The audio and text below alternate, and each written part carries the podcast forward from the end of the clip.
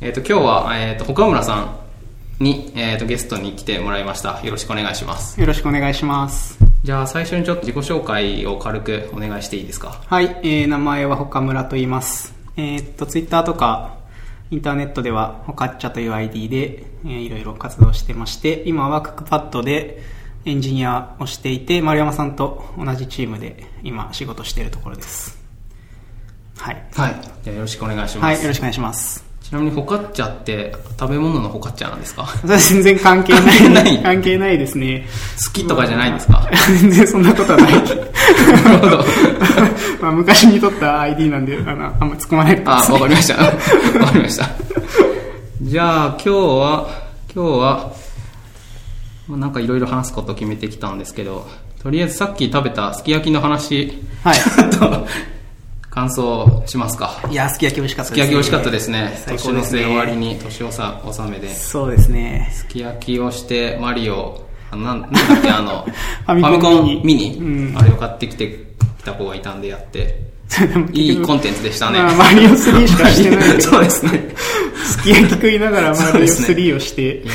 ー酒を飲む酒。飲んで昼間からやって、充実してた。そうですね。結局マリオ3クリアできなかったですけどね。最後難しそうでしたね、そうですね。ちょっと立ち面がちょっと難しすぎて、ちょっといろいろ忘れてましたね。大きい、大きい大人、大きい大人？違うな。まあ大人が楽しそうにやってた。そうですね。いやでもまあ、ファミコンミニ楽しいですけど。いいですね、あれ。僕もちょっと欲しくなりました。そうですね奥さんとちょっとやりたい感じがする。そうですね。まあちょっと、塗るゲーマーにはちょうどいうんうんうんい感じのコンテンツな気がしますけど。はい。じゃあ、本題、いきますかね。えーっと、今日はなんか僕も岡村さんもなんかプライベートで個人で開発してるものがあるんで、まあ、その開発の話とか、あとなんかこう、私生活がちょっと変わったところがあるんで、変わった変化があったんで、まあ、それに応じてどうやってプライベートでコード書くかみたいな話を主に話していこうと思ってます。お願いします。はい、お願いします。じゃあまあ最初はあれですね作ってるもの、まあお互いにどんなんあるのか軽く紹介しますか。はい。小村さん最近だと何作ってます？最近だと、えーっと、今作ってるのはまだ公開まで行ってないんですけど、えーっと、Electron でなんか SQL を書いて、グラフを描画するみたいな、まあなんか、いわゆる BI ツールみたいな感じのやつを今作っていて、まあそれはまあ仕事でなんかいろいろそういう SQL 書いたり、グラフ書いたりする需要があったんで、で、いいツールがなかったんでっていうので今作ってるところで、まあ来月ぐらいには公開したいなっていうふうに思ってます。まあ、あとは、えっと、公開してるやつだと、最近ちょうど、えっと、今12月末なんですけど、アドベントカレンダーっていう、まあ、文化があって、えーっと、12月1日から25日まで、なんかブログをリレーでつなぐみたいなやつの、えーっと、管理をするアドベンターっていうウェブサイトを、まあ、2012年ぐらいからかな、作って、そう、えーっと、運用してます。まああとはツール系だと、えっ、と、Node.js のバージョンマネージャーの Node とか、あとはまあ JS のなんか UI 系の細かいツールとかいろいろ作ったりしてるっていうのが、まあ多分、まあ知られてるところだと思います。アドベンターってそんな2012年結構前からやってたんですねそうですね、今4年目ぐらいになるのかな。なんか当時、アドベントカレンダーって、最初はなんか日本だとパールの人たちがすごいやってたんですよ。それは専用のなんかサイトというか、まあ、ブログでやってて、で、なんかそれがきっかけで他のパール以外の人たちもやるようになったんですけど、なんか当時みんなアテンドでやってたんですよ。あー ATND。ATND、最近もう ATND もほとんど使われなくなりましたけど、そうですね。当時なんかそのイベント管理ツールだと ATND がよく使われてて、はいはいはい。でなんか、アベアドベントカレンダーもア ATND でやられてたんですよ。で、 ATND すごいのそ、そういうのに特化全然してないんで、うんすごい管理がめんどくさくて、うんうん全然なんか機能してなかったんで、なんかそれを管理するのがあればいいんじゃないかなと思って作ったのが2012年で、まあ、ちょうど Qiita もその時アドベントカレンダーを始めたんですよ。同じ年に。なるほど全然それ知らなくて、知らなくてというか、多分アドベンターの方がちょっと先に出たんですよ。うんうんで、その後キータも出て、で、そこからまあ一緒に、一緒にというか、まあアドベンターとキータ、二つアドベントカレンダーの管理ツールがあるみたいな感じで、最近までやってる感じですね。なるほどアドベンターたその12月になると見かけてたけどあれが岡村さん作だとは知らずに、意外と、意外とね、そういう人がいるんですよ。あれ、岡村さんが作ってたんですかっていうのは結構よく言われますね。うんうんうんそうそう。でもまあ、それは結構嬉しいことというか、なんかその、名前より、その、プロダクトの方が知られてるっていうのはまあ嬉しいことなんで、嬉しいですね。はい。なるほど。僕も軽く紹介すると、僕も最近は Electron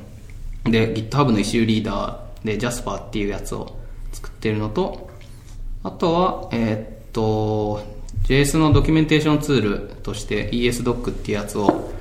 これいつからだっけな ?2014 年とかかなああ、違うな。2015年か。だから1年ちょいぐらい、2年弱ぐらいかな。そうですね。僕がクックパッドにちょうど入社したぐらいあに、そうそうそうが作ってたような記憶が。なんか岡村さんにも相談、そうですね。こういうとこどうしたらいいと思いますかね？みたいな話を相談させてもらっしましたねそうですねた気がしますね。なんで2015年だと思いますね。すごいですよね。よく使われてて。なかなかいい、いい、いいタイミングで出て、出た、出て、出たっていうか、なんか ES6、ES2015 か。うんあれがちょうど、えーっと、リリースされるぐらい？そうですね。なんか2015年でそのぐらいなんで、か6月とかだってしたよね。そうですね多分ちょうどそのぐらいですね。それぐらいの時に、そのまだ、まだ JSDoc が ES2015 に対応してなくて、で、ドキュメンテーションツール、JS のドキュメンテーションツールがその ES2015 に対応してるのはなかったので、僕が作って出したら、いい感じにちょっと広まって、そこそこ今使われてて、一番でかいとこだと RxJS。あえっと今5が、今っていうか4から5にこうマイグレーションしして新しいのが出たんですけど、その RxJS5 のその公式サイト全部が ESDoc あ。で作られてて、えーすごいですね。なんかそれはすごいちょっと嬉しい。ただなんか中の人がツイートしてたのが、あの、え RxJS ってタイプスクリプトで書かれてるから、本当だったらタイプスクリプトのドキュメンテーションツールを使いたいらしくて、一応あるんですよ、タイプドックってやつが。えー、あるんだけど、それだと機能が足らないので、ちょっとこう我慢して、こう ES ドックを使ってるみたいな、ベストな選択じゃないけど、そのタイプドックでは機能が足らなさすぎるので、なるほど。こう ES ドックを使ってるみたいなツイートが見て、まあ、ちょっと複雑な気持ちにはなるけど、ありがたいことではありますね。なるほど、なるほど。なんかそれあれなんですか？いきなりなんかドキュメントツールを作りたいってまあそんな感じで、その、小村さんも僕も個人でいろいろプライベートで開発をしているんですけど、最近二人ともちょっとこう、私生活の方が変化、変わったことがありましたね。はい、そうですね。小村さんだと、そうですね、僕は7月に子供が生まれたっていうのが結構大きくて、まあ、だいぶ生活スタイルはそれで変わりましたね。結婚自体はもう随結分前？婚はそうですね、5年ぐらい前にしてるんで。結構前なんですね、なるほどお子さんができて、まあ、プライベート開発にもえ影響するというかこうそうですね。生活スタイルがガラッと変わる変わりましたね。びっくりするぐらい変わりましたね。だって今仕事も朝朝今7時、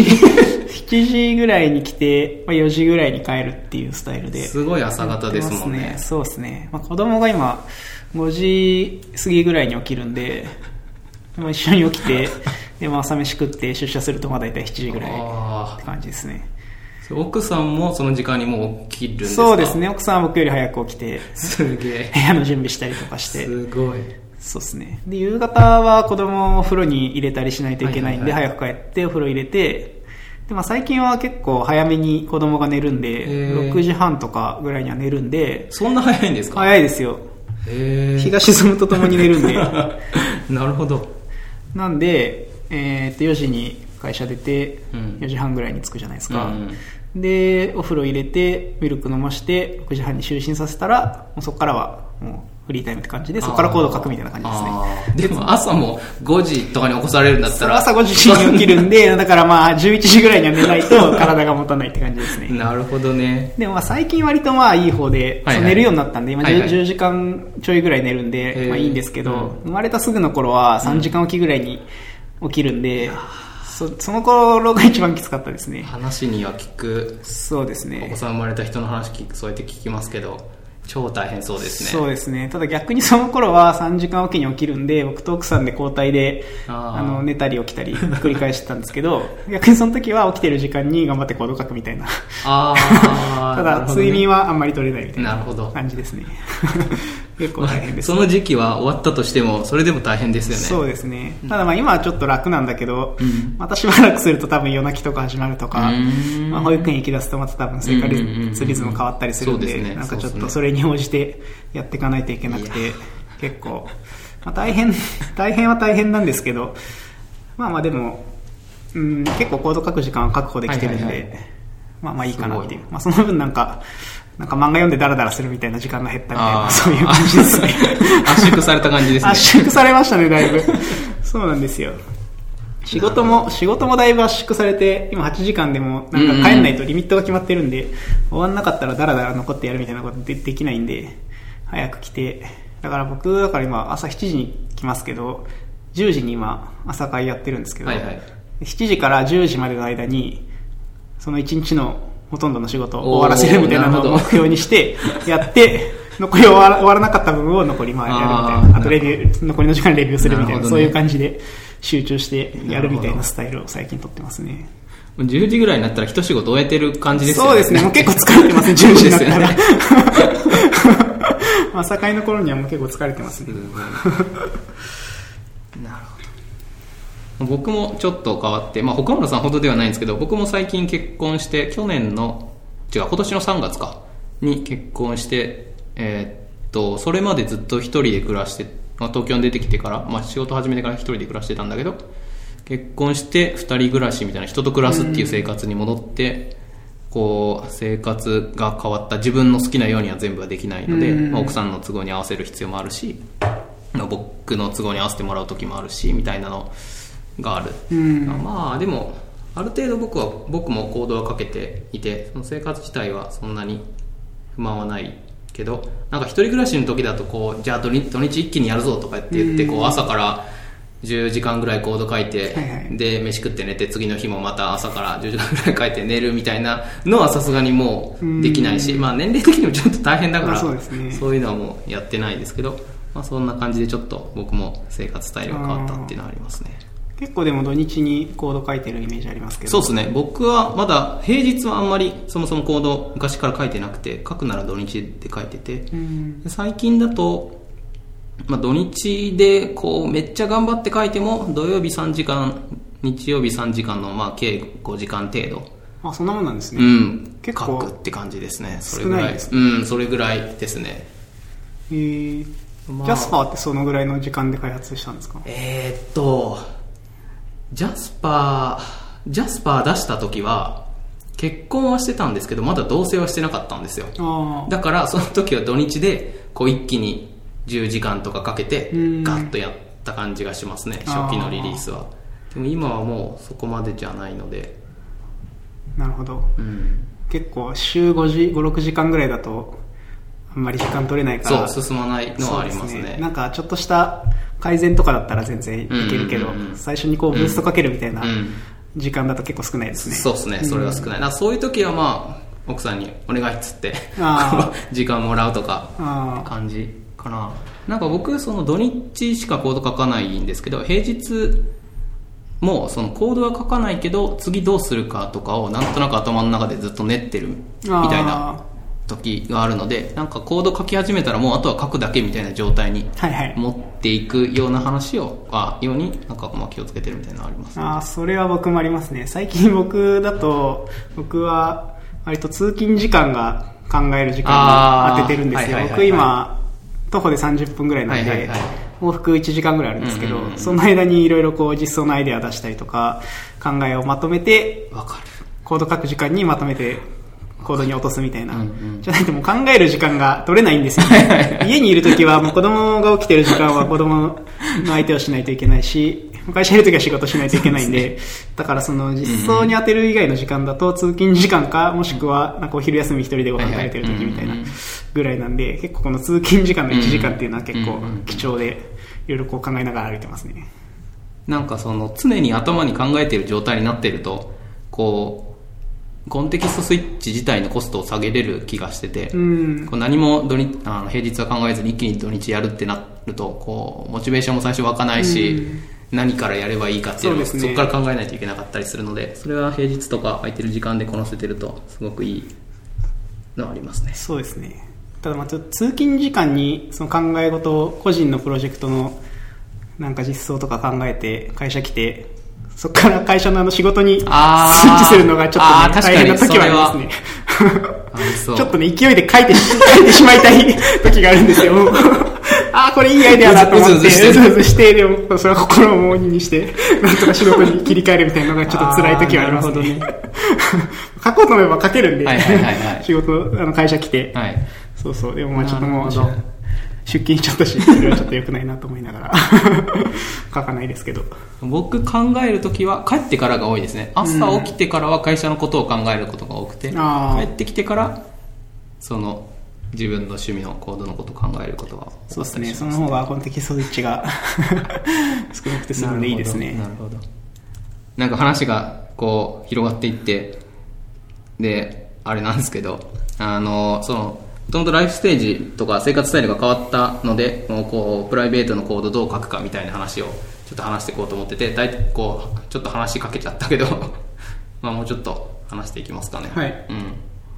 まあ、じゃあちょっと最初に戻ってあのなんでそもそも趣味でプロダクト開発するのかみたいなところをちょっといきますか。はい。小村さんだとどういう動機みたいなのがあるそうですね、動機、まあ、やっぱ、まあ、コード書くのは好きなんで、うん。まあ、まあ、コード書いて、その、なんか作ったことによって、その自分のなんか仕事の効率が上がるとか、生活が便利になるみたいのはやっぱり楽しいし、うんうん。まあ、なんかついでに他の人の役にも立てば、うん。うんなんか承認欲求も満たされるし、まあ嬉しいみたいな。うん。うん。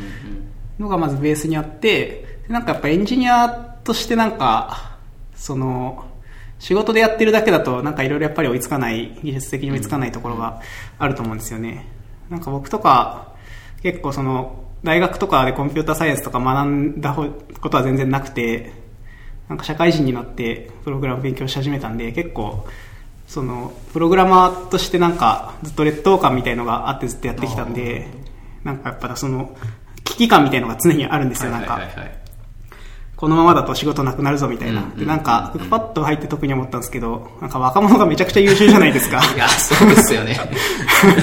若者に限らずですけどそうですね。まあもちろん若者に限らず。特にすごいこう目立ったりしますよね。そうですね。だからなんかそのこのまま多分何もしないと徐々にその緩やかに死んでいくみたいな未来が見えるんで、何かしないといけないなっていう、なんか漠然とした危機感みたいなのはずっと、マックパッド入る前からあって、で、まあその、まあコード書いて、そのプロダクト開発するのは好きなんで、まあなんかその趣味と実益が、まあ、なんというか、合致するんで、うん。結構その趣味のコードを書くのに時間を割いてるって感じですかね。うんうんうんうん。なるほどなるほど。僕も大体似たような感じですね僕自身もその普通にコンピューターサイエンス、まあ、一応高専出たんですけどそんなそのコンピューターサイエンスがっつりやったっていうわけではないのですごい初歩の初歩とかやってきたぐらいしかないっていうのと、まあ、あとはやっぱ僕がコード自分でプロダクト作るときは自分が困ってることを最初に解決するのが一番どれでも入り口になってて、うん。まあ ESDoc もさっき言ったようにその JS のドキュメンテーション書こうと思ったらツールがなかったとか Jasper もその GitHub うちの会社はあのエンタープライズ使ってるのでそのエンタープライズで仕事してる時に異臭がちょっと多すぎて もう見切れないし効率悪いみたいなのが自分の中であったので、まあ、それを解決したいっていうのがやっぱ最初にあるって感じですね。でなんかそれでこう作ってこうある程度動くようになってくると今度は同じように困ってる人みたいなのもこう解決してあげたくなってくるみたいなのがあってで周りの人がちょっとずつ使ってくれると今度はもっと多くの人に使ってもらってうんこう承認欲求を満たされたいとかこうなんていうの？こうプロダクトが有名になっていくといいなみたいなこううんやや外向きの この要因に変わっていくみたいなのがこうあったりしますね。そうですね。うんまあでも大体そういう感じですかね。まあそうですよね。ような感じですかね。で、最近はなんかそこ、まあ ESDoc もある程度広まって使ってくれてる人いるし、ジャスパーも、まあ、社内でも結構、社内では結構使ってくれてるし、まあ、外の会社さんでも使ってくれてるとこあるので、まあ、徐々にその、えー、と個人のプロダクトで開発したノウハウみたいなのを会社のそのプロダクト開発に活かせないかみたいなプロトタイプどうやって回すのとかそのユーザーからのな何？ご意見とかリクエストみたいなのをどうやってさばいていくかとか、まあ、どうやって判断していくかみたいなのとかをこうプロダクト開発自体に活かせないかなみたいなのがあるっていうのは最近思うようになってきた感じですね。なるほど。それは多分丸山さんが結構最近そのエンジニアリングというよりはプロダクトマネジメントの方の仕事をしてるから割とそういう観点がある感じなんですかね。多分そうだと思いますね。割と仕事ではそういうプロダクトマネジメント的なことはやってないんで、あんまりそういう観点で自分のプロダクトは開発してないというか、逆になんかその個人のプロジェクプロダクトだとあんまりそういうことを考えずにやれるのが逆にいいかなっていう。なんでまあ結構その僕は割と作って作りっぱなし作りっぱなしではないですけど、まあ、改善はしていくけど、そんなになんかそのすごいユーザーを増やすために頑張るぞみたいな感じのことはあんまりやってないんですよね。まあその辺がちょっと苦手意識は結構あるんで、うん、ちょっと今作ってるプロダクトはその辺ちょっと頑張っていきたいなとは思ってるんですけど、うん、うん、なんかその辺は割と苦手ですね。僕も最近、まあ、ESDoc、ジャスパーとかでやり始めたんですけど、マジで広まらない。難しすぎるなっていう感じがしてて、そのコード書いたり動くものを作るっていうのは、言っても自分のなんか、や、自分の影響範囲のレベルで完結するからいいんですけど、広めるみたいなのは自分の領域外でこう広まっていかないといけないので自分がコントロールできるレベルじゃないから思った通りには全然いかない感じがしますね。なるほど。ES ドックだいぶ使われてる方だと思いますけど。まあ方ですね。あれも僕が広めたというよりもえっと、海外の人がブログを書いてくれたんですよ、海外の企業ある企業の人が。でその時に、えっと、GitHub でスターが、えっと、ある程度ついてでそれによって GitHub トレンドに乗るようになってそこで一気一回一気に増えたとかがありますね。だからなんか僕まあ、もと、もともとは僕が開発して、なんか EcoJS とかに載せた経路で、その人が知ってくれたのかもしれないけど、まあ、僕、直接的には僕の要因、あの、力ってわけじゃない感じが。エコー JS とかには一応載せたりそう、載せます、載せます。や自分でやれることはやってて、エコー JS と、えー、っと、なんだっけな、ハッカーニュースにも載せた気がする。レディットは載せてなくて、あと日本だと JSA インフォとかですかね。なるほど。なんかその辺の活動を僕は多分全くやってない。あまりやる気が起きない。方なんですよね。泥臭い感じのことをやる。そうですね。のはそうですけどね。いやまあ広めるの大変ですね。そうですね。だってあれですよ。あのバベルもそうだし Electron 自体もそうだし最近だとあの、 Yarn とかも作ったし、作って出た瞬間にスターがこう1万とか2万とかっていうレベルでいくじゃないですか。はいはい、それと比べると ESDoc も2年とかやってきて、まだ認知度としてはそんなに高いレベルじゃないから、まあそうですね。まあ、あの辺は結構、まあ、ヤーンとか、まあ、ネームバリュー的なものがありますからね。まあそうなんですよね。うん、そうそうそう。広めるのは、その、まあ、作ってる人のネームバリューもあるだろうし、まあ、そもそも日本で作ってるっていうのもあるかな。海外で作ってるとそのそもそもの分母が大きいっていうのもあるかなとか思うのはありますね。まあ、でも日本でっていうのは結局まあ英語でドキュメント書いとけばそんなにハンデにはならないいやまあそうなんですけどこうやっぱり僕その僕だと、えっと、一応全部英語でドキュメント書いてるしツール自体も英語なんですけど普段のこの、まあ、ツイッターでの活動とかは普通に日本語圏としてしかやっていないので、フフォロー、フォロワーの中に英語圏の人がそんないるわけでもないなるほど。たりするのがあるので、やっぱこう、そのネイティブでそこにいるっていうのは大きいかなっていう気はしますね。確かにまあそうですね。あでちょっと話戻っちゃうんですけど、はいその自分でプロダクト作る理由みたいななんか理理直接の理由じゃないんですけど僕はそのこういう技術を学びたいからこういうプログラムを書くとかこういうプロダクトを書く作るみたいなことはあんまりしなくてその、まあ、なんか解決したいことがあってっていう起点でやるタイプなんですよ。はいはい。でなので副作用としてその作ってる過程で何かを学ぶみたいなのがある感じですね。最近だと Jasper だと Electron とあと GitHub の、まあ、API とかに詳しくなるとかあるしあの ESDoc だとあの JS の AST をいじらないといけないので AST ってこういうもんなんだとかまあなんかプラグインの仕組みを自分で作るから、まあ、こういうふうに作っていくといいんだとかっていうのが学べるのはありますね。なるほど。あとなんか物ができるとちょっと自分でできてる感じがしてこう自信が、つきますね。確かに。うん。僕は結構両方あって、うんうん。えーっと、技術起点じゃなくて、まあ、今丸山さんが言ってたように課題があって、まあそれを解決するために、まあ、技術を選ぶってこともあるんですけど、その、なんかこの技術使ってみたいから、なんかいい題材ないかなみたいなことで、なんかプロダクト作り始めるみたいなこともたまにあるんですよね。うん Adventar とか割とそんな感じだったんですよね。あそうなんですか？そう、 Adventar は、その頃、 Rails 僕全く使ったことなかったんですけど、 Rails でなんかちょっとアプリケーション作ってみたいなと思ってそれでなんかいい題材ないかなと思った時に、まあ、アドベントカレンダーなんか手軽だし良さそうだなっていう感じで作り始めたんですよね。なんでまあそういうこともまああったりしますね。なるほど。あとなんか Go を勉強したいなと思ってなんか Go を使ってなんかちょっとしたツール使っはいはいはいはい。作ったりしたこともあったし、はいはい。割と結構そういう動機で作ったりすることはあり半々ぐらいかなでもありますね。その半々って僕羨ましいと思ってて僕はその課題ベースでしか始められないので新しい技術が出てもそれを学ぶっていうこの自分の中での動機が出あんま出てこないんですよ。だからそのエンジニアとして最先端の技術を追いかけるとか日々自分のスキルをこう研磨していくみたいなのがあんまりうんこう そこから始まらないのが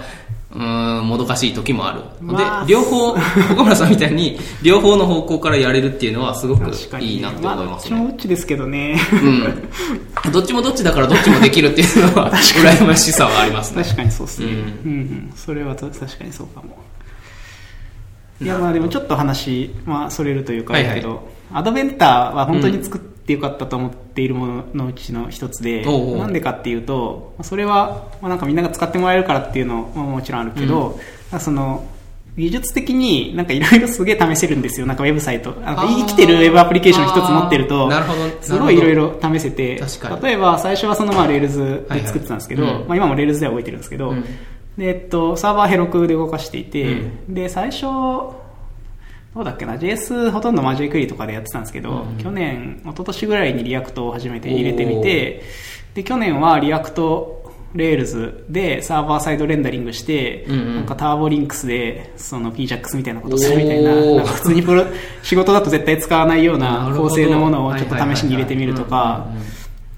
なんかいろいろできるし、うん。今年も本当はいろいろやるつもりだったんですけど、時間なくてできなかったんですけど、うん。なんか今ヘロクで動いてるのを全部 AWS、まあ仕事で AWS で使ってるんで、なんかその勉強がてら全部移行して、なんか Docker とかに載せて動かそうかなと思ったんですけど、結局やれなかったんですけど、私、あとまあやれれば来年は多分ネイティブアプリ、iOS とか Android のアプリ、クライアントも出したいなるほどアドベンターの？そうです、そうです。おーおーおーおーなんかその一個のアプリケーションがあるといろいろ広がってそのウェブアプリケーション作るののその1から10まで自分でいろいろ自由に試せてできる、なんか規模がちょうどいいんですよねしかもアドベンター。ないんか 全然使われてないわけでもなければ すんげえなんかアクセス来てやばいみたいな感じでもないししかもあの11月と12月にしか使われないから。確かに。それ以外の時はこうやりたい放題感がある んで、すげえ楽なんですよ。なるほど。そういう意味ですげえ作ってよかったなと思ってて。それはいい題材ですね。自分の実験上にできて、はいはい。かなりいいですねうんいいですね。だこれ絶対仕事ではできないな、うん。仕事ではできないというか、なんかその、去年も一昨年もほとんど新機能とか入れてないんですよ。うん裏側だけなんかいじく、はいはい。うんいじくってリファクタリングしたりとか、なんか使ってるライブラリ変えるみたいな。うん、なんか何も変わってないのにす結構時間かけてるみたいな、いいね。仕事は絶対やんないじゃないですか、そういうこと。んんなんかそういうのができるのが多分結構そういう趣味でうん、なるほど。プロダクト開発してるとできるんで、まあそういう意味では結構、アドベンター作って今運用してるのは良かったなっていう気はしてますね。それ確かにいいですね。なんかさっき僕がそのえっとなんだっけなんだっけ？何しようとしてたんだっけ？あそうそう、えっと、プロダクト開発自体のノウハウみたいなのを仕事に生かすっていうのを意識してるって言ったんですけどなんかその岡村さんの今の話を聞くとそのプロダクト開発のなんかこうノウハウというか、えっと、技術自体を趣味で開発した技術を仕事に生かすみたいなのがそうですね。そういうのは結構多いですね。あるってことですよね、うん。まあ、さっきも言ったように僕はそのプロダクトマネジメント最近やってるし岡村さんはバリバリのエンジニアリングやってるのでこう生かす先は違うけど、まあ、趣趣味でやったものを仕事にフィードバックしていくみたいなのはそうですね。やっぱ趣味でそういう開発してると、どうしてもどう仕事に活かせるかみたいなのを考えながらやることは結構多いですね。うん。そうそう。まあ実際その Adventar で初めて Rails やって今、 Rails の仕事してるんで、ん活かされてる気はしますねうん。うんうんうんなるほど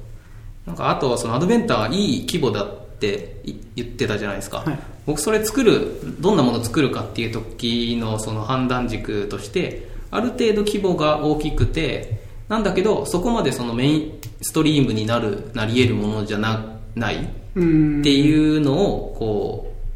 うなんとなく念頭に置いててそのある程度規模が大きい方がいいっていうのは本当にちっちゃいものだと一瞬で終わってしまうのでうんそれだと継続的改善をするとか、まあ、実験上にするみたいなのもやりづらいっていうのがあるのとそのメインストリームにあんまりしない方がいいっていうのは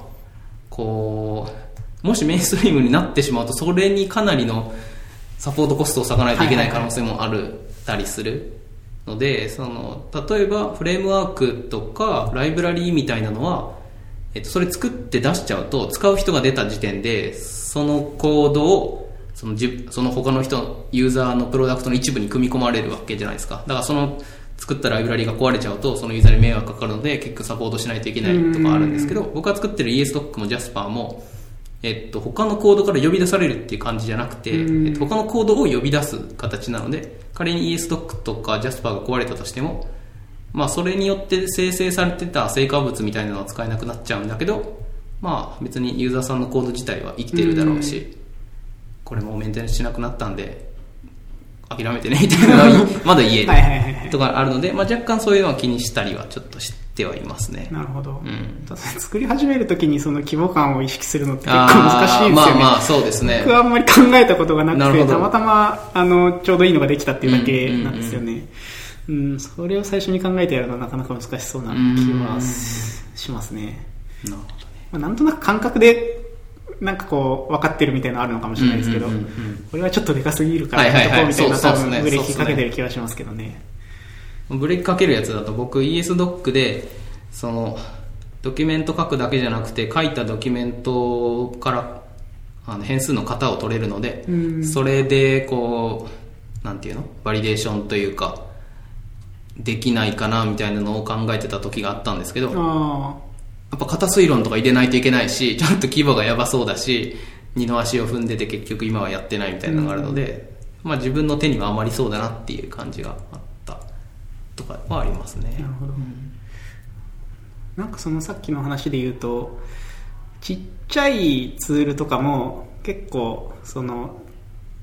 使われ始めると、うんうんうん。結構大変ですよ。ちっちゃすぎる、ちっちゃすぎるから使われないとかあんまなくて、なんか特に JS の界隈とかはちっちゃいパーツを組み合わせて、そうですね。組み合わせることが多いんで、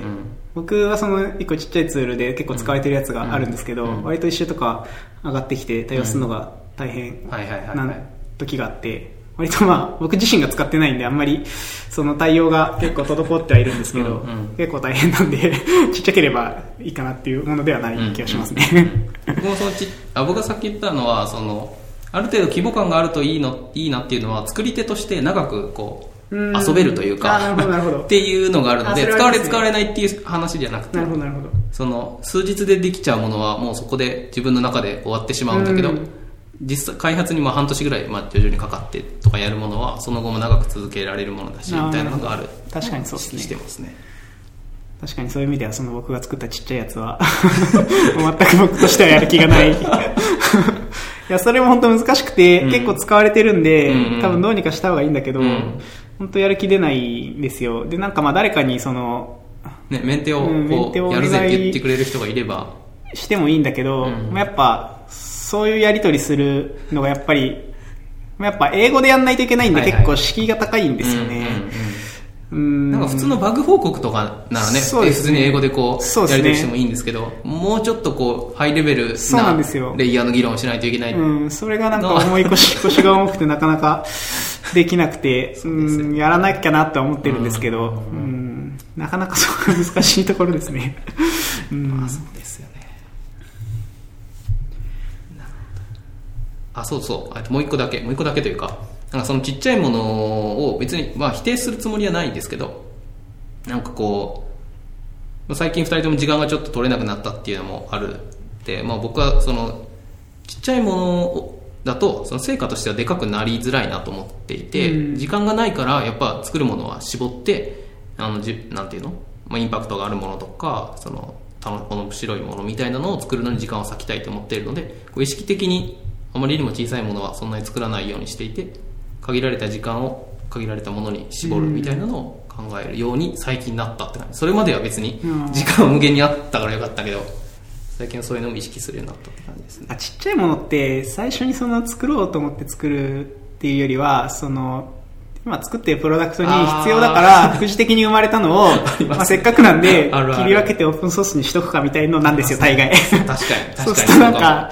なんかよくわかんないけどみんなに使われるようになったみたいなケースが多いかな。そうですね。そうですね。うん。そうだ。それは結構あると思いますね。確かにね。やっぱね、 Electron とか開発してると結構まだその、足場が整ってないんで、いろいろ欲しいものが出てくるんですよね。で、なんか、いろいろ作りたいものが無限に増えてくる感じはありますねあ。りますね。なるほど。次は、趣味プロダクトのマネタイズいきますか。はい。これは、岡村さん書いてくれたやつ、どういう話ですか？そうですね。僕今、その、さっき言ってた BI ツールみたいのを作ってて、丸山さんジャスパーで今、有料でそうですね。出してるじゃないですか、で僕、まあ、このツールは今作っているやつは OSS で出そうかなと思ってるんですけど丸山さんにこう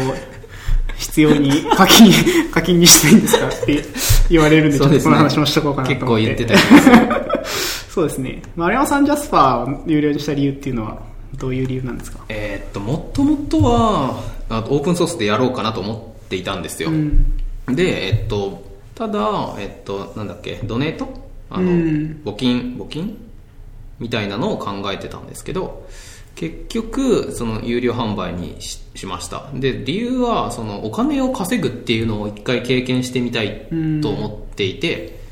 まあ、仕事、まあ、結局それも裏にはし仕事の話があって、仕事でもお金を稼ぐ、まあ、直接的ではないけど、お金を稼ぐことをやっていて、で、えっと、なんだけど、その、直接的に、やっぱやったら、やったことがないので、まあ、物を、自分で作ったものを売ってお金をもらうっていう経験をすることによって、なんか得られるものがあるんじゃないかっていうのがうんありましたね。まあ、あとは、なんかそこそこいいツールだと自分の中で思ってたのと、あのーみんな困ってんじゃないかなっていう、同じような課題を持ってんじゃないかなと思ったので、まあ、お金払ってくれる人いるかもというのがあった感じですね。ちなみに結構儲かってます？いやー、全然ですね。やっぱそうですよねっていうレベルなので、まあ、さっきのその広めるのが難しいと同じ、とうんいうかさらに難しくて、そうですね。まあ 有料にするとねさらに難しくなりますよね、やれることはやろうとはしてるんですけど、うん。難しいですね。やっぱ個人でそのプロダクト作ってお金を稼ぐって相当大変だなっていうふうに思うんですよね、今うん。うん。うん。僕も前そうだな34年ぐらい前とかは割とそのなんか個人で作ってうん一発当ててうん。儲けたいみたいなことをずっと考えてて、うん。まあ、アイデアもいろいろ考えてたんですけど、結構やっぱそのお金をもらうサービスを一人でやるっていうのは相当エネルギーがいるんじゃないですか、うんうんうんうん。うん、それをやっぱ一人でやるのは結構難しいなっていうことに、まあ気づいてきて、うん、その方向でなんか一回ややるのを一回やめてみようと思ったんですよね。はいはいなるほど。うん。結局まあいろいろなんか作ってはみたけど一個もうまくいかなくて、うん。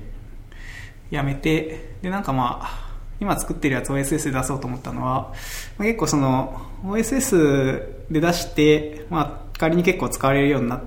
たとして、まあそれでまあエンジニアのとしてのまあプレゼンスが上がれば、うん。まあそれはそれでまあその、将来的に長い目で見るとマネタイズになるかなっていう、うんその、うんまあ給料上がるとか、まあいいところに転職できるのか、いや別に100%でやめるわけじゃないですけど、うん、なんかやっぱエンジニアってなんかその、今の時代のエンジニアって割とその、まあプレゼンスをなんかその高く持って、どこ行ってもまあいい給料で働けるようにするっていうの結構大事だと思うんですよね。なんでまあそういう意味で、その、よく使われるツールとかライブラリとか作ってアピールするものがあるっていうのは結構重要だと思うんで、なんかまあ、すげえ頑張って有料でマネタイズするよりはそっちの方がまあ気持ち的にも楽だし、まあいいんじゃないかなと思ってやってる実験中みたいな感じですね。まあ、結果どっちがいいかはちょっとよくわかんないですけど、なるほど。うん、僕もそのやる前から、まあ、これお金稼ぐのは多分難しいだろうなと思っていたので、まあ、そもそもたくさん売れるみたいなのはあんまり想定はしていなくて、まあ、売れたらいいなっていう気持ちはもちろんあるんですけど。やっぱ金をお金をか直接稼ぐっていう体験をとりあえずしてみたいっていうのが最初の目的みたいなのがありますね、まあ、やり方として今買い、んえっと、売り切り？はいはい。買い切りにしていてこれをウェブサービスの月額課金とかにするとうん。かなりやばいからそこはもうさすがに手は出したくないみたいな気持ちではありますね。そうそう、やっぱ買い切りにするとなかなか、あの、儲けが出ないといううんか、まあそうですね。継続性がないんで単体で終わりだから。なんでやっぱそのサブスクリスクサブスクライブのモデルみたいにしたいところだけど、そ うするとなんかやっぱマジでやばいですね。マジでやばいですね。やばい。特にウェブサービスとかそのそのクライアントアプリじゃなかったりすると実行環境自体もずっとメンテし続けないといけないんですよね、そうそう、サポートコストも高いし、うん。まあでもまあだいぶその課金周りの仕組みは最近すげえ整ってきたんで、まあですね。まあやろうと思えばうんできるようにはなってきたんですけどね、うんうんうんそれこそまあ5、6年前とか、ちょっと前かな、は、やろうと思っても全然そういうなんか、課金する、その、インフラみたいのが全然整ってなくて、うんうん。すげえ自分で頑張んないと、みたいなところだったんだけど、まあ、最近はその Apple Store とか、Google Play Store とかもあるし、僕だとガムロード使ってて。そうですよね。そういう課金プラットフォーム自体は整ってきている感じはしますね。ただまあエネルギーは エネルギーは相変わらず必要と。いますね。そう、やっぱサポートコストみたいなのがすごいかかりますよね。そうですね。うん。うん。個人でやるにはちょっと、ちょっとね、大変さありますよね。うんちょっと無理ですね、多分ね。よほど頑張んないと。ん。なんかそれ専専用でなんかその会社としてやるとかならまあまだうん。いい,、けど、仕事しながら趣味の時間でやうん。るっていうのは多分ほぼ不可能。ですね。かなっていうふうに思います。えっと、ここまでは、そのなんか、作るものとか、まあ、どういう動機づけでやってたかみたいな話をしたんですけど、実際さっき言ったように生活が変わったので、まあ、それに応じてなんか工夫してるとか、まあそもそも変わっちゃったなっていう感じのことってどういうことがあるかっていうのをちょっと話せればと。そうですね、まあ、子供が生まれて変わったのは、うーん、結構まあその、細切れの時間にコード書くことが多くなったかなって感じですね。まあ、やっぱその子供生まれる前は、土日とかにまとめて、ガッと書いちゃううん。みたいなことが多かったですけど、最近その土日、まあ子供が起きてる時間は全くコード書けないんで、うん。まあ平日子供が寝静まってから、うん。3時間、2、3時間ぐらい。うん。で、まあ休日も一緒ですね、基本。うん子供が寝てからじゃないとそうですね。子供別に土日とうん平日で変わらないですから。関係ないんで、基本的にはその、子供が寝てから、まあ僕らもご飯食べるんで、ご飯食べてお風呂入ってから、まあ3時間ぐらいの時間っていうところで行動を書くみたいな。あとはもう本当に細切れ、なんか子供が、まあお昼寝てる時とかうん。に、まあ家事しなくていい時に隙を見てやるみたいな。あなんで、本当にその、コード書く時間を頑張って捻出するみたいのはかなり意識するようになったというか、もう今書かないと書く暇ないみたいな。うんなんか、そう、前は、前までは、なんか土日につ調子合わせればいいやみたいなことが結構あって、わ割と後回し後回しにしてて、結局土日もやらないみたいなことも結構あったんですけど。ありますよね。なん、ちょっと話それますけど、あの、こう、金曜日の夜に、よし、土日やるぞみたいな、この高ぶった気持ちが土日土曜日朝起きると、なくなってるんですよ。なんかもう一日土曜日なんか漫画読んで過ごしちゃうみたいな、めっちゃあるんで、なんかそういう意味でだから、コード書く時間ちょっと増えたような気があーなるほどねしますね、なんかもう。こう、賞味で言うと、そうそうそう、今書かないと本当もうないんで、書かないとやばいみたいな。なるほど、無駄な時間が減って、そうなんですよ。っていうのは結構ね、ありますね。うん。なるほど。なんかその、その間奥さんどうしてるんですか？岡村さんコード書いてる間。あ奥さんも奥さんでなんか別のことを単独でやってるんですか？そうですね。奥さんも自分の好きなことやったりとか、まあ、もちろんその子供が寝静まったら僕は黙々とコード書いてるわけじゃなくてはいはいはい、奥さんとなんか話したりすることもまあありますけど。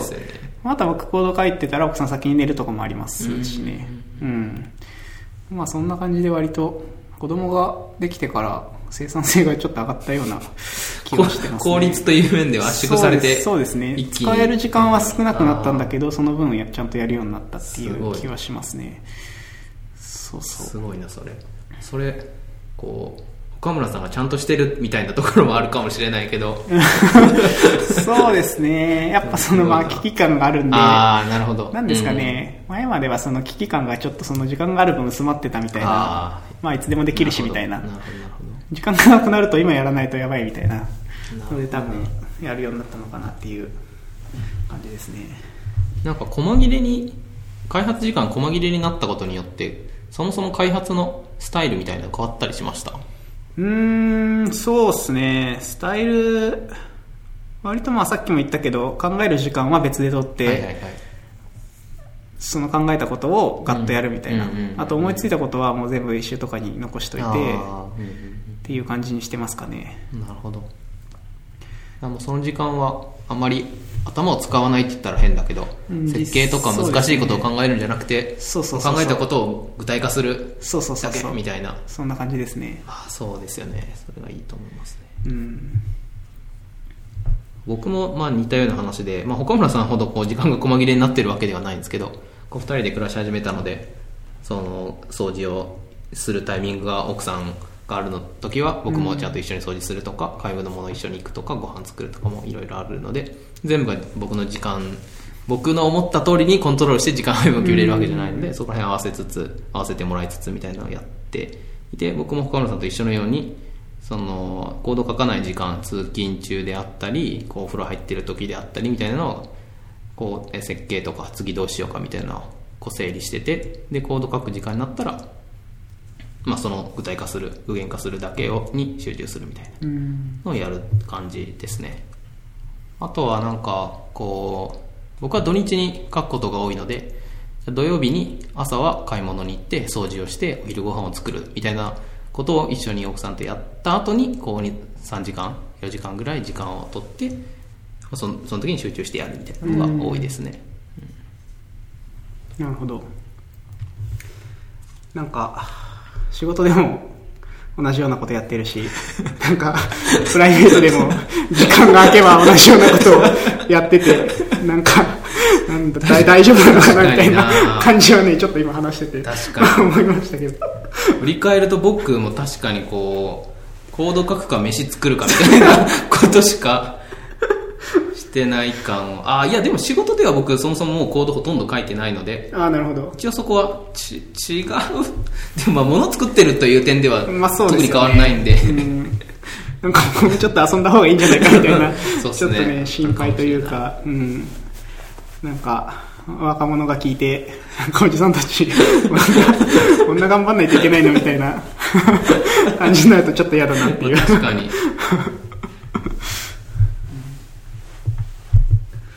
っていうのはね別に僕も岡村さんもさっき言ってた通りそのずっとコード書いてるわけじゃなくて奥さんとだらだらテレビ見ながらコード書いてるとか、ね、話しながらやってるとかそうですね。いうのもあるんで常に全速力みたいな感じではまあないです、ね、ないですけど、ね。うん、でもあれなんですね。岡村さんとかもコード書くことパソコンパチパチしてることにはその理解があるというか。ああそれはもともとですか？結婚した時から別にそうです。揉めるみたいなのはなかったああ、いや、それでなんか言われることは全然ないですね。え奥さんも割とインターネット好きなあ人なんで、あなるほどなるほど。なんかブログ書いたりするのが好きなんで、はいはいはいはい。学校書いてると奥さんブログ書いてるみたいなあことが結構あるんであなるほど。それ理解があっていいですね。割と大体だから二人でパチパチしてることが多いです。ね。僕とかはね奥さんは別にパソコン触らないからあでも理解はあってあ、うん。その書いててもそんなに嫌な顔はしないけど書き続けてるとちょっとあれですけどあとかそのコード書くんで予定をキャンセルみたいなのは絶ちょっとさすがに怒られたりはしますね。あ、なるほど。まあ、それで言うと、その、まあ趣味でコード書いてて、うん。別にまあいつ辞めてもいいし、うんうん。締め切りが特にあるわけじゃないから、うんうんうん。まあ、疲れてる時は寝ればいいみたいな時はいいんですけど、うんうん今なんかちょっと雑誌の記事の執筆をやってて、それ締め切りがあるんで、それすごい大変であ、その、そうするとなんかちょっと家庭の時間まで圧迫し始めてくると、締め切りが近くなってくると。それでちょっと、あの、それに対してはちょっとまあ申し訳ないっていう感じがあって、あの、そうですね、子供ができて執筆、執筆というか、その、締め切りがあるもの。締め切りがあるものを、その、自分の趣味の範囲以外のものを入れると 死ぬっていうことが分かったんで、ちょっとこれ、これは反省しました、本当に。ちょっとね、軽い気持ちだったんですよね。軽い気持ちで、あ、いいっすよ、みたいな。やれます、やれます、みたいな。想像以上に大変だったそうですね、ちょっと見積もりが甘かったですね。なるほど。その締め切りで言われて僕も思い出したんですけど、ジャスパーの、えっと、開発で、えっと、今年のノード学園祭で発表するつもりでいたんですよ。で、ノード学園祭の時に、その、フライヤーみたいな、チラシみたいなのをすっていったので、その、その時までにジャスパーはある程度ここのマイルストーンまでは完成させるみたいなのを思ってたんですよ。だから、その時期は結構毎週、無理って開発をこううんやってたので、はいはいちょっと申し訳ない気持ちはねありましたね。やっぱ締め切りがあるものはあると、そう、そうですね。なんですよね。そうそう。公演とかもそうですよね。締め切りがあると大変で。やっぱね、その締め切りがあったその執筆をしたことによって、うんこのどんだけ自分の時間が今制限されているかっていうのをね、実感した実感しましたね。だから、締め切りが特にない趣味のコード書いてる分には、まあ、細切れの時間で好きな時はいはいはいにまあやればいいんだけど、うんうんで、まあ、その子供が生まれる前は土日に、その、頑張って埋めるみたいなうんうんうん。ことができたんだけど、うん。さいこれ、無理だなって、本当に、土日も2、3時間しか取れないんだったら、これ全然無理だわっていうのに途中で気づいて。そそうですね。だから、今月12月は、だいぶ睡眠時間少なめで頑張りましたね。あそれはもう執筆落ち着いたんですか？今はだいぶ落ち着いて、あ。まあ、あとは仕上げみたいなフェーズなんで、で、まあ、年末に入ったし、はいはい。もうあの、編集の人もお休みに入ったんで、まあ、年明けまでにやればいいかなっていう感じなんで、落ち着いたんですけど、12月は地獄、地獄でしたね。だって執筆ってあれですよね。別に子供がいるいないに関わらずなんかこう年の瀬になるとあの冬コミ 冬コミ出す人たちはいはいはい。あのテックブースターとかそういう人たちいるのをタイツイッターのタイムラインで見てるとみんな超大変そうですもん。大変ですよ、本当に。2015年去年出させてもらった時もやっぱ大変うん。だったなっていうのがあるのでこう 外的要因の締め切りでこうしかも僕の発表とかだったらまあまあうん。さすがに諦めてもいいとこありますけど執筆諦めるわけにはいかないですからね迷任惑迷惑かけまくりながら違うんで、大変ですね。大変だそれは確かただ でも執筆は結構いい面もあってはいそのやっぱその定期的にアウトプットしていくと、うん。そのまあ、自分が持ってる情報を整理できたりとかっていうのがあるんで定期的にやるのはまあいいかなって思うんですよね、ただまあ時期は見た方がいい。っていうの まあそのね執筆してるとすげえコード書きたい欲が溜まってくるんで。要は今その執筆してるのに趣味のプロダクトを書くのを止めてるんで、はいはい。あのあーあの昨日実装してえなみたいなのがあるんですけどそこはぐっとこらえないと 締め切りが間に合わないんでなんで湧いてくるんですか？コード書きたい欲はいや、もう日本語ばっか書いてたら、ああ、なるほど。コード実装して、みたいな。なるほどなりますよ。一回やってみるといいんですねなるほどね。そういうことか。うん、あー、コードが綺麗なってなりますね。なんで、日本語書くの、てか文章書くの難しいですよね。日本語本当難しいですね。自分のブログでこう雑に書くぐらいだったらいいけど。そうそう。なんかやっぱその、アイデア降ってくるときあるじゃないですか、そのプロダクト開発してる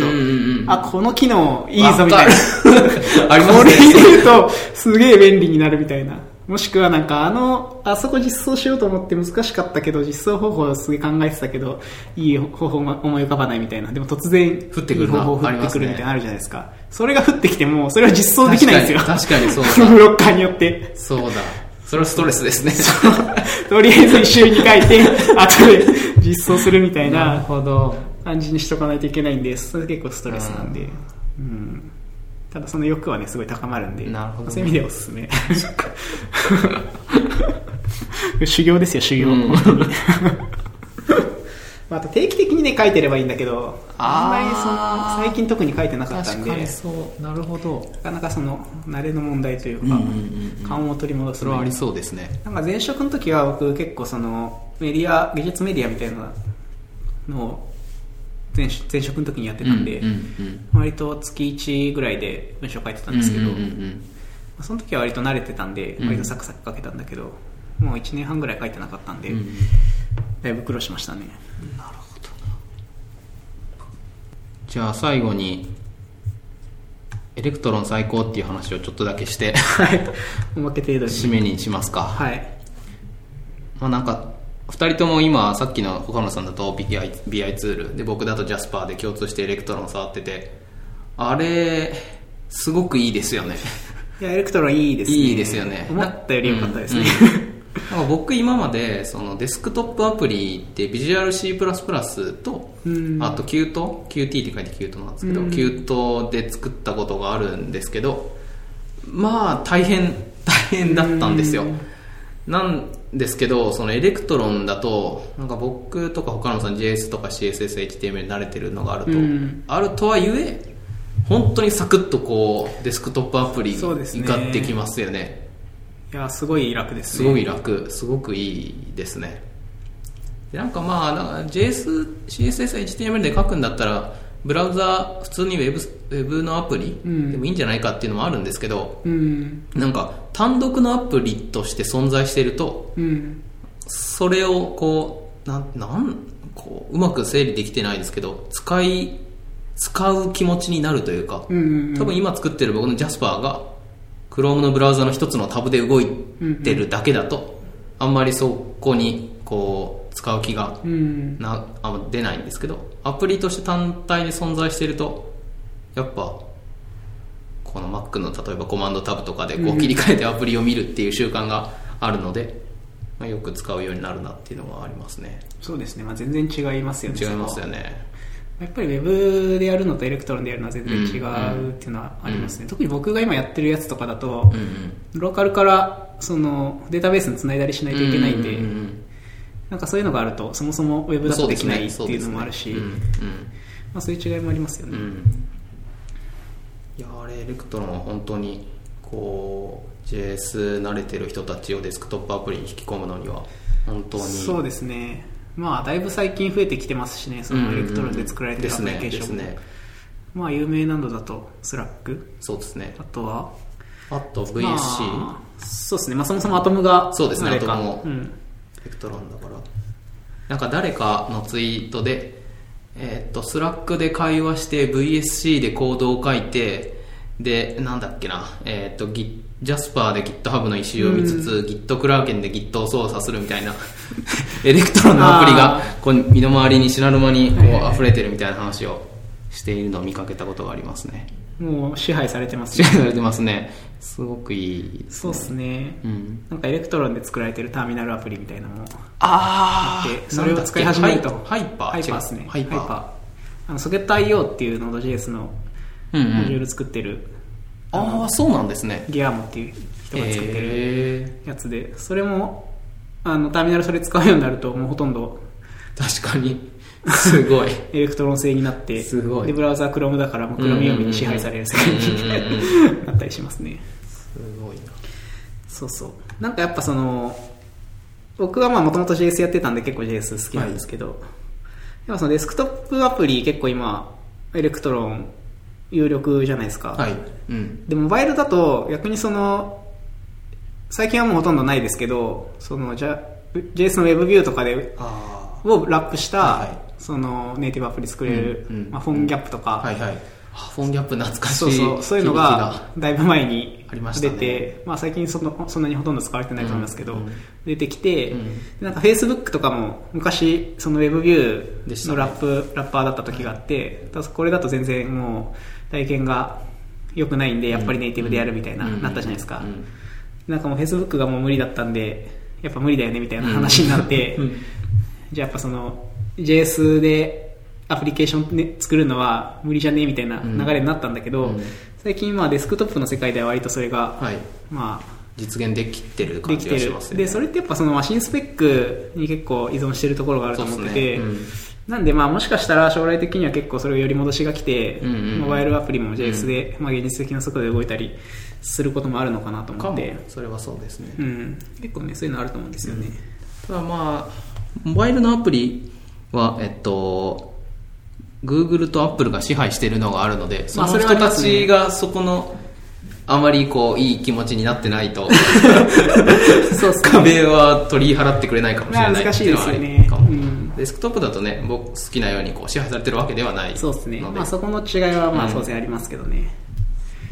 まあそういう未来もあるかなっていうちょっと期待はしてます。 Electron、でかいですよね。バイナリが。まあ Electron はでかい。ちょっと、まあ Chromium まあ仕方ないのは仕方ない。ノードも入ってるし、クロミウムも入ってるし。うんまあでもつってもまあ、デスクトップだったらそんなに気にしないでしょ。なん まあか数百メガぐらいなんで、そうっすね。まあ大きくなっても2、300メガとか。ぐらいじゃないですか。ですね。まあでかいはでかいけど、まあまあ一回落としてしまえばあれだし確か、にまあ大体デスクトップだったらみんな Wi-Fi でそうっすね落とすから、そうっすねまあまあ、うんそんなに気にする人はいないあれはないけど、っていう気は。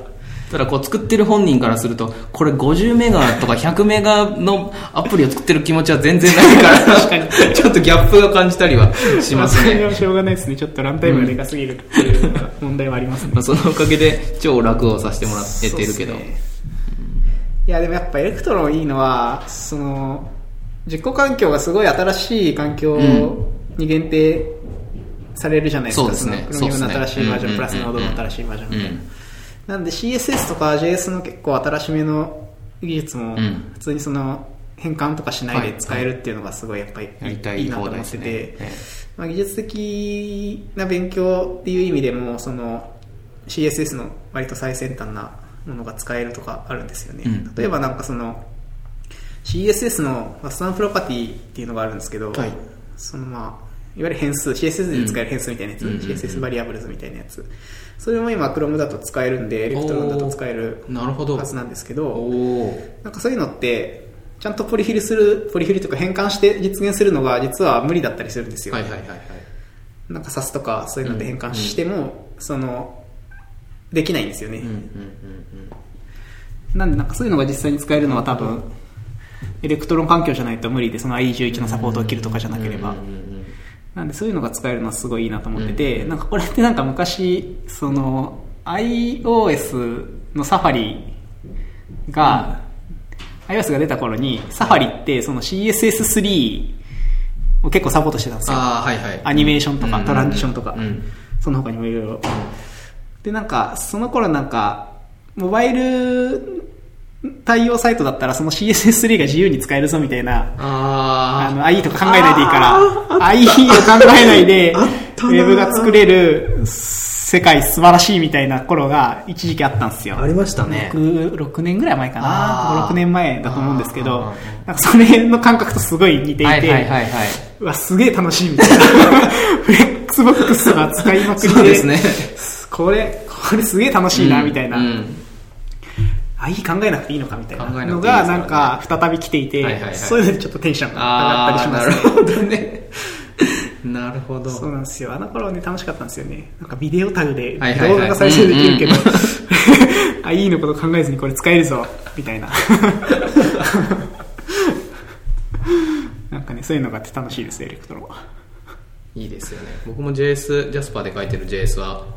もう ES2015 で書いててただなんかアシンカーウェイトとかは変換はせざるをまだ得ない、けど多分もう async await 自体は本体の Chrome には載ってたと思う、載ってて ship されてる55に載ってるんで。すよね。だから Electron 次メジャーバージョンアップは必要なのかな？なんか1.5とかにそうですね。バージョンアップする。今ね53のはずあなんあなるでほど。あ53なんですね。ちょっと。そう。54のブランチはできてるんですけど55の対応は多分まだ進んでないかもしれないですね、まあ、これが来たら async await 使えるようになるんで、最高ですね。最高ですね。もうバベルかます必要はない。まあ、インポート書きたい僕インポート書いてるから。インポートねだから僕もインポート書いてるんですけど、うん。まあ、インポートはやめる。そうですね。やめやめてバベル使わないようにするのが多分最良な気がしますね、うんうんうんうん。まあ、インポート別にねインポートって書きたいだけなんであれうん、ば、まあそうですね、そうですね。そうそう。なんか Webpack とかでビルドするんだったら、ああ、まあ、インポートとかにしとくとあの、ちょっと嬉しいことはあるんですよ。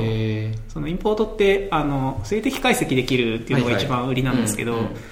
その Webpack とかだと静的解析してインポートで呼ばれてないコードを削除するみたいなのがお Webpack2 からーなるほど。 tree shaking っていうんですけど、それが入るんで、へーそういう嬉しさはあるんだけど、はいはいはい。まあ別に、まあ Electron で開発してるんだったら、まあそういうのもいらないんで、まあ require って書けばいいだけの話。なんで、早く55が来て、 async await 使えるようになってバベルを外したい。っになるほど。ていうのありますね。